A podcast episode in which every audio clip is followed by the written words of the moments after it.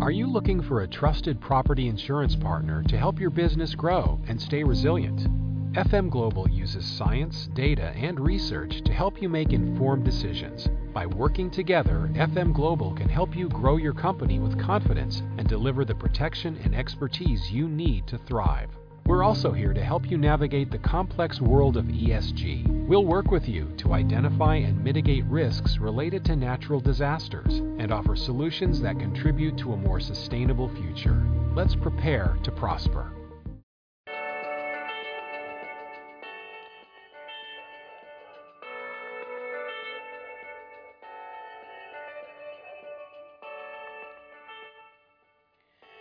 Hola chicos, les doy nuevamente la bienvenida a mi querido público que pertenece a esta sección o programa de educación para todos. En este podcast les hablaré un poquito acerca de la cultura mexicana. Y es que a veces el hecho de ser mexicanos no significa que sepamos todo acerca de nuestro propio país.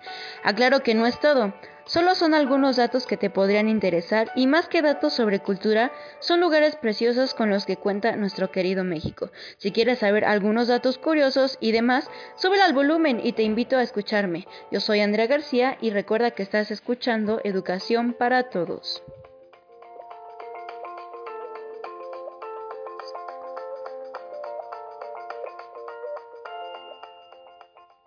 Empezamos con lo que es una etnia.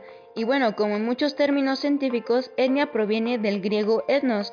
Es el objeto de estudio de la etnología y contrariamente a los que muchos pueden pensar, el concepto no delimita a una raza o pueblo localizado en un territorio determinado, sino a todos a todo un grupo poblacional que comparte unos rasgos culturales y lingüísticos comunes. Como primer etnia tenemos a los mayas. Cuando se utiliza el término maya como pueblo desaparecido se comete un error, ya que esta etnia con 400 años de historia todavía existe. Es cierto que ya no representa a la gran civilización de antaño responsable de grandes construcciones, un lenguaje muy avanzado y productos artísticos de gran calidad, pero todavía hay poblaciones en las que en la península de Yucatán y norte de Chiapas, que mantienen los usos, costumbres, espiritualidad y lengua de la, civilización que comenzó a, languidecer tras la llegada de los españoles. Esa población se estima en alrededor de un millón y medio de personas. Dependiendo de la zona, cada comunidad puede tener más o menos influencia, influencia de los hispánicos, como la práctica del catolicismo.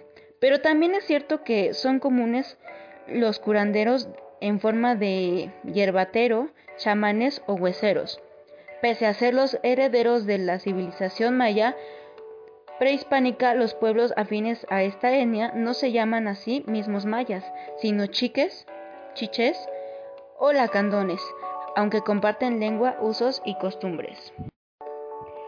Nahuas, también llamado nahuatl por ser una de sus lenguas pertenecientes a la Uto-Azteca o común o variados pueblos como los propios aztecas, los chalco o los acolhuacan, por lo que la etnia lingüística actual se compone de casi dos millones y medio de personas.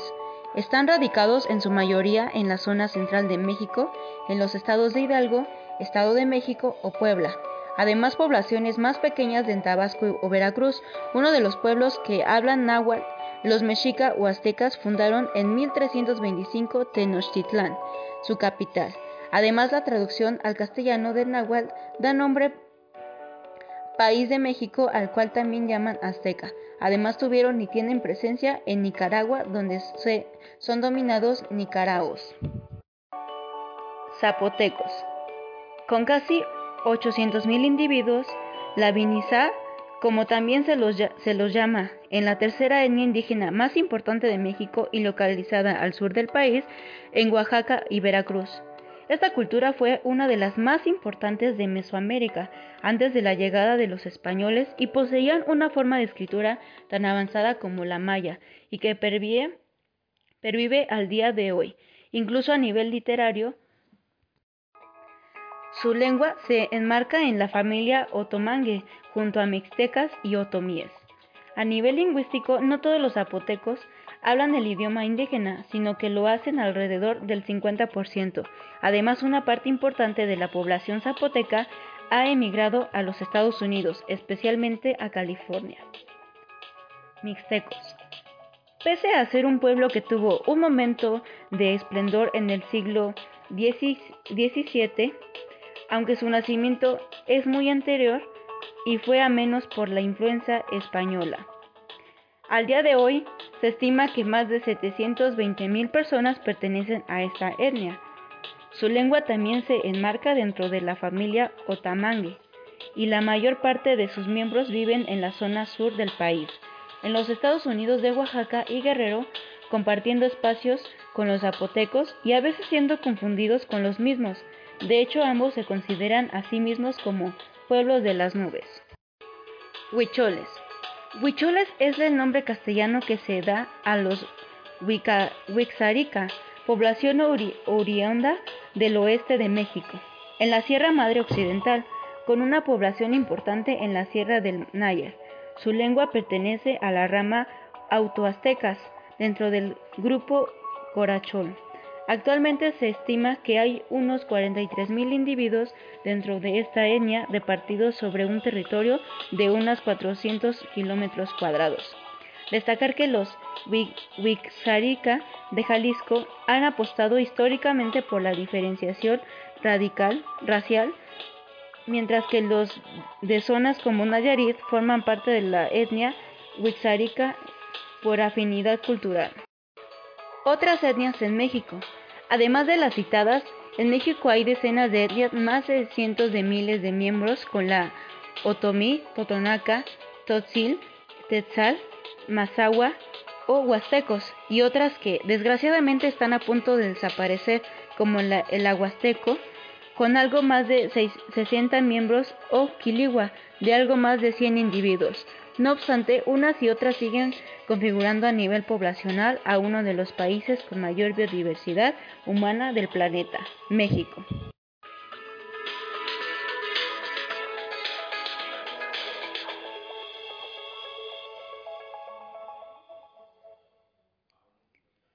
Museos más visitados en México.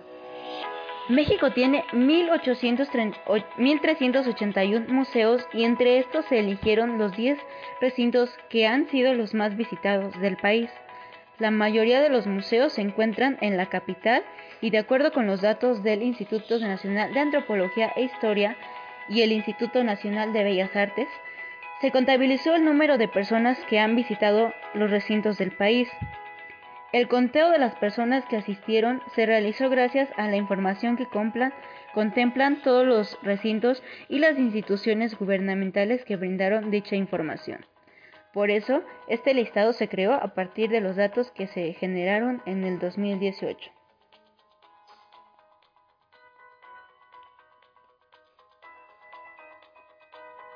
Museo Nacional de la Historia el museo cuenta con 2.661.615 visitantes. A partir de 1944 se ubicó en el castillo de Chapultepec, en el cual tiene muestra de objetos y vestimenta de personajes importantes de la historia que datan de la conquista hasta la revolución. Cuenta con 22 salas donde se narra la historia de quién ha pasado por esos cuartos. Entre las salas más destacadas se encuentra la de Carlota, el Jardín de Alcázar y el Comedor de Porfirio Díaz. El Cerro de Chapultepec ha sido un lugar emblemático desde la época prehispánica y ha tenido una larga historia en nuestro país, el cual se divide en etapas, prehispánica, virreinal, colegio militar, segundo imperio, porfiriato y venustiano Carranza.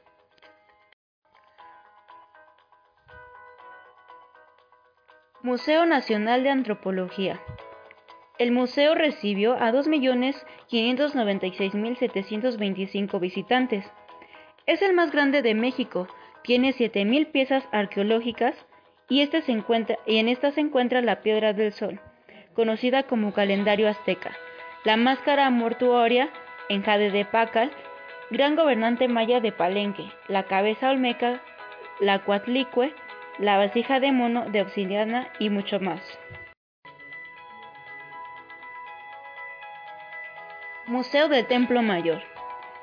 Ha recibido 977.275 visitantes y aún hacen descubrimientos importantes en el primer centro religioso y de Tenochtitlán. La colección se conforma de 7.000 objetos y entre los que destacan están los monolitos mexicas de dos deidades femeninas, la Tecuchi y Coyolchuaqui. Este recinto se distribuye en ocho salas, cuatro en su costado sur y otras tantas en su costado norte.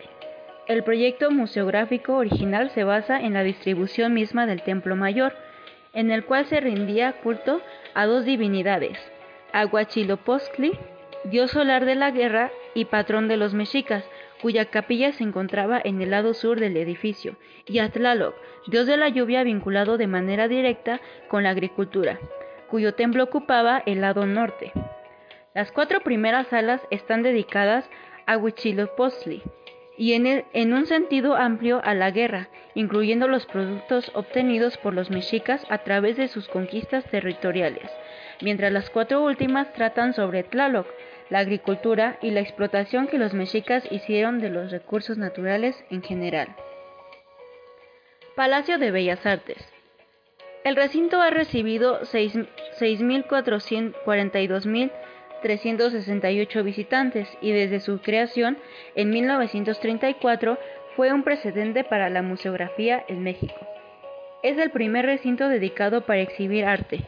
En su interior tiene trabajos de muralistas mexicanos como José Clemente Orozco, David Alfaro Siqueiros y Diego Rivera, ubicados en el primer y segundo piso. Arte moderno. Recibió un total de 6.714 visitantes. Se ubica en el bosque de Chapultepec y mantiene un acervo de 3.000 piezas de las que puedes encontrar pintura, grabado, escultura, dibujo y fotografía enfocados en el arte del siglo XX. Museo Nacional de las Culturas. Llegó a tener 438.913 visitantes. Está ubicado en la calle Moneda, centro de la Ciudad de México. El recinto se especializa en las culturas del mundo, antiguas y contemporáneas, como la griega, romana, persa, egipcia y otras más. Museo Nacional de las Culturas. Llegó a tener 438.913 visitantes. Está ubicado en la calle Moneda, centro de la Ciudad de México. El recinto se especializa en las culturas del mundo, antiguas y contemporáneas, con la griega, romana, persa, egipcia y otras más. Museo Nacional del Arte. Tuvo 384.261 visitas este edificio estilo ecléctico que fue construido poco más de 100 años en la Plaza Manuel Tolsa, centro histórico. Alberga unas 6.000 obras de arte mexicano de los siglos XVI y principios del siglo XX, además de que tiene la colección más importante del paisajista José María Velasco, Museo Nacional de Arquitectura. Ha recibido a 301.000 950 visitantes y se encuentra en el piso más alto del Palacio de Bellas Artes. Este espacio se enfatiza en la arquitectura mexicana a través de exposiciones temporales, eventos y recorridos. Museo Regional de Guanajuato. Tuvo 267.438 visitas.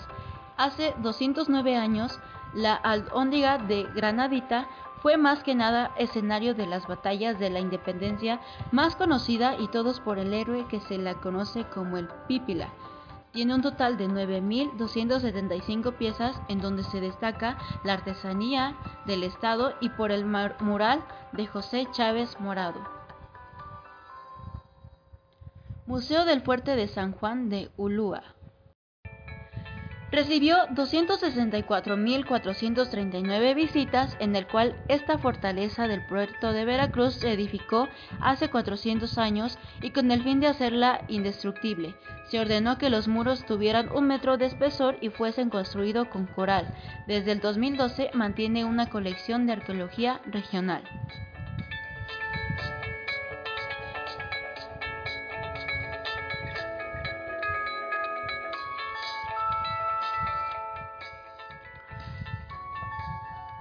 Ahora pasamos a los cerros más grandes de México y por si no los conoces, aquí te muestro algunos de ellos. Pico de Orizaba. En la frontera de Puebla y Veracruz se encuentra el Pico de Orizaba, el punto más alto de la República Mexicana, con una altura de 5.610 metros sobre el nivel del mar. Los antiguos pobladores llamaban a este antiguo volcán Citlaltépetl, que significa Cerro de la Estrella, este pico ofrece un bello panorama lleno de contrastes entre las nieves perpetuas que lo coronan y la región intertropical que se despliega a sus faldas, lo que lo convierte en uno de los lugares preferidos por las alpinistas de media y alta dificultad.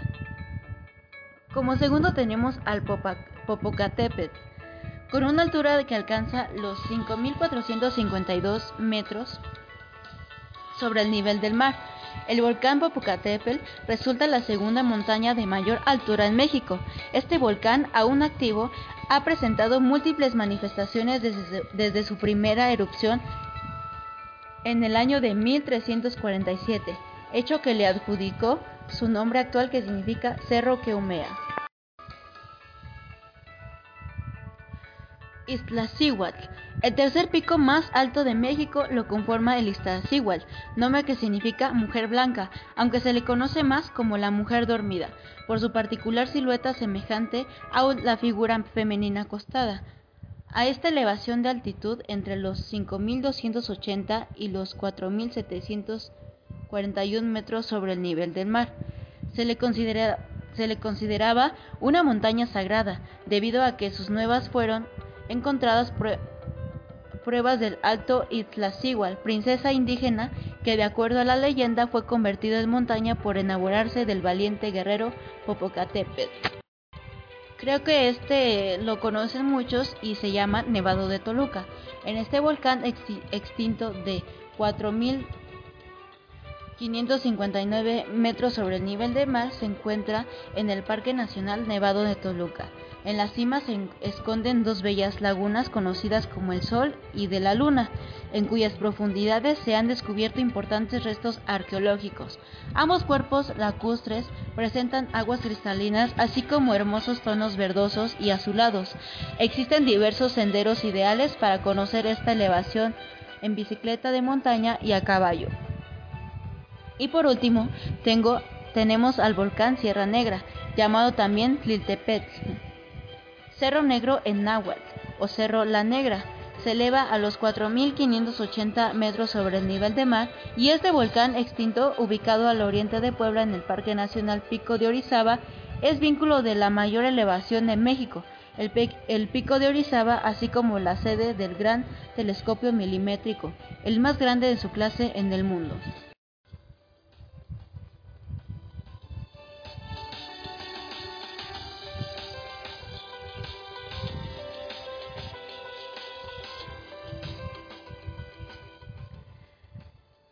Se nos ha acabado el tiempo de este pequeño espacio. Espero que ustedes hayan aprendido un poco de lo que es nuestro México. Esto es Educación para Todos. Están con Andrea García. Hasta la próxima.